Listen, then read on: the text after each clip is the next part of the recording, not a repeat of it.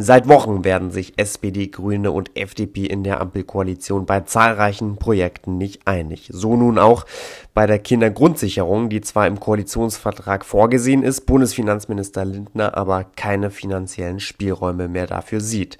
Sprechen wir also darüber mit Ulrike Bahr, SPD, Vorsitzende des Familienausschusses im Bundestag. Guten Tag, Frau Bahr.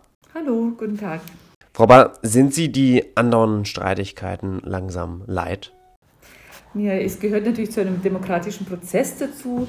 Ähm, das, was im Koalitionsvertrag zunächst mal natürlich verankert ist, auch dann in ein Gesetz zu gießen. Und das ähm, ist natürlich eine sehr komplizierte Angelegenheit, so eine Kindergrundsicherung. Und insofern ist es natürlich auch ähm, im Rahmen dieses, äh, des, des Prozesses natürlich auch klar, dass sich hier einige Zeit, ja, dass man da einige Zeit auch dazu braucht. Mhm. Das heißt, es ist jetzt aber erstmal schlechter Stil von der FDP, ähm, so viel Krach zu machen um ein Projekt, das ja eigentlich im Koalitionsvertrag vorgesehen ist. Mhm. Ja gut, über, über den Stil will ich jetzt mich doch gar nicht äußern. Der Fakt ist, dass, dass die Kindergrundsicherung im, im Koalitionsvertrag drinsteht und dass es ja äh, schon auch vorangeht. Ja. Es gibt natürlich jetzt auch eine interministerielle Arbeitsgruppe, eben wo sechs Ministerien daran arbeiten, das Familienministerium federführend. Und ähm, es ist ja noch kein Gesetz gegossen, in dem es gibt auch noch keinen Gesetzentwurf, der soll ja nach dem Sommer dann vorliegen, so ist der Plan. Ähm, aber natürlich ist es natürlich sehr schwierig, wenn sechs Ministerien zusammenarbeiten müssen, dass da auch Differenzen gibt oder Abstimmungen sein müssen, das ist mir auch ganz klar.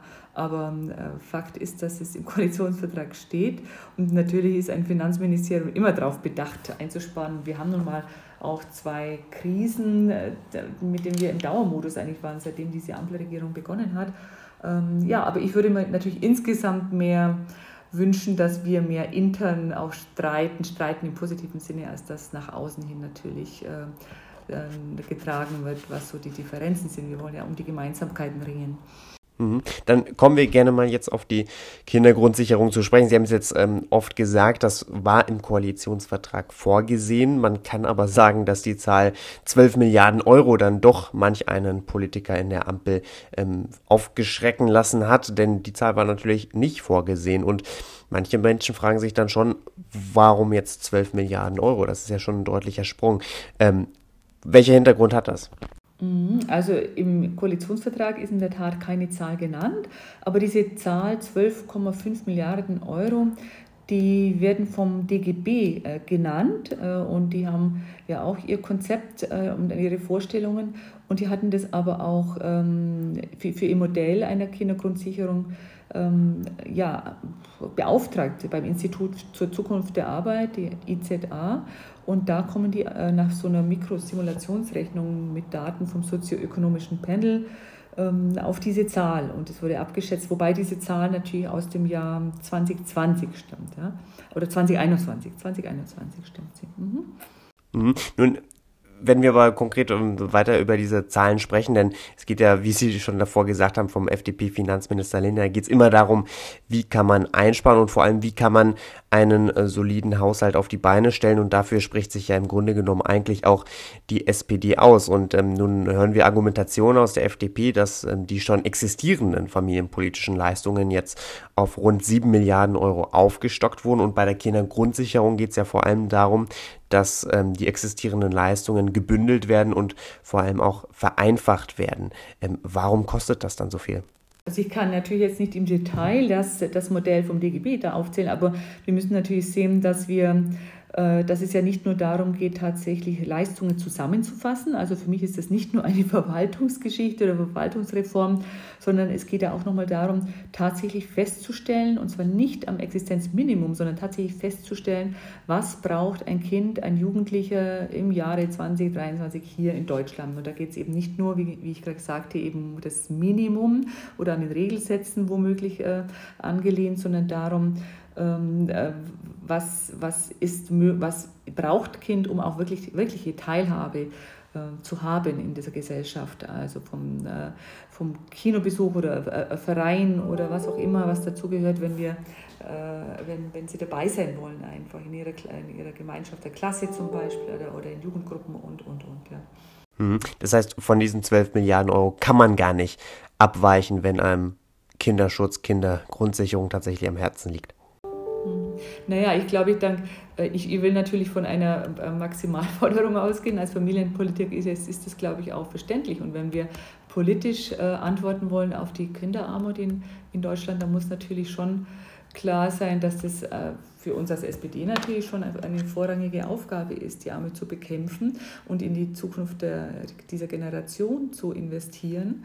Das ist klar, ob das jetzt 12,5 Milliarden sind oder hin oder her, na, das äh, muss man im Detail nochmal anschauen. Und äh, wie gesagt, das wird tatsächlich auch in der, in der Ampel natürlich dann auch nochmal Verhandlungsmasse sein. Aber ich glaube, dass, dass, dass man auf der einen Seite sind die Zahlen äh, alt, was heißt alt, aus dem Jahr 20, 20 bzw. 2021. Ähm, äh, auf der anderen Seite muss man sagen, dass natürlich auch viele Teuerungen dazugekommen sind, gestiegene Preisniveaus. Ja. Ähm, und äh, insofern die vom DGB geforderten Beträge wahrscheinlich gar nicht so un unwahrscheinlich sind äh, dabei. Wie gesagt, wir haben ja zwei Krisen, wovon, wo ja Kinder und Jugendliche sehr, sehr darunter gelitten haben, wo auch was aufzuholen ist. Wir hatten zwar Corona-Aufholpakete, aber ich glaube, da, da müssen wir nochmal langfristig und nachhaltig auch nochmal uns kümmern darum, dass Teilhabe wirklich möglich ist und dass keiner abgehängt wird hier in dieser Gesellschaft. Das ist ja unser Anspruch auch, unser großes Ziel. Frau Bar, auf jeden Fall, und das ähm, ist jetzt deutlich geworden, ähm, braucht es ähm, eine große ähm, finanzielle Leistung, um das tatsächlich umsetzen zu können. Und dann stellt sich natürlich die Frage, wie kann man einen soliden Haushalt aufstellen? Das ist ja auch Ihr Ziel. Aber würden Sie dann möglicherweise, wenn es dann bei diesen 12 Milliarden Euro bleibt oder wenn es bei einer Summe bleibt, die eigentlich ähm, nicht vorhergesehen ist, ähm, sind dann Optionen wie die, wie das Auflösen der Schuldenbremse oder das äh, oder Steuererhöhungen, sind das für Sie dann wirklich konkrete Optionen? Ja, wie gesagt, wir müssen jetzt mal äh, schauen, was tatsächlich rauskommt bei den äh, Untersuchungen, was braucht ein Kind, ein Jugendlicher? Und äh, wie, wie es tatsächlich ausgestaltet sein soll und was die Zahl dann ausmacht. Und natürlich ist es insgesamt politisch schon eine, eine Richtung zu sagen, wir brauchen diejenigen, die stärkere Schultern haben, die müssen diejenigen mittragen, die, äh, die, die schwächer sind in der Gesellschaft und die, die mehr Geld brauchen. Und da ist für mich schon die eine Frage der Umverteilung und war auch über, über Steuern ähm, äh, zu fragen, wie wir das äh, insgesamt politisch ähm, regeln können. Also von, von alleine wird es nicht da sein oder einfach zu sagen, wir haben hier nur ein Defizit und verteilen dann in der Defizite. Ich glaube, ähm, ich bin jetzt nicht der Haushalter und bin auch nicht der Finanzminister, aber klar ist schon, dass ähm, die Stärkeren in der Gesellschaft sich solidarisch auch erklären müssen mit denen, die es brauchen und äh, gerade für unsere äh, kommende Generation sagt Ulrike Bahr von der SPD, Vorsitzende des Ausschusses für Familie, Kinder und Jugend, heute hier im Interview bei Politik mit Stil. Frau Bahr, danke für Ihre Zeit. Danke auch.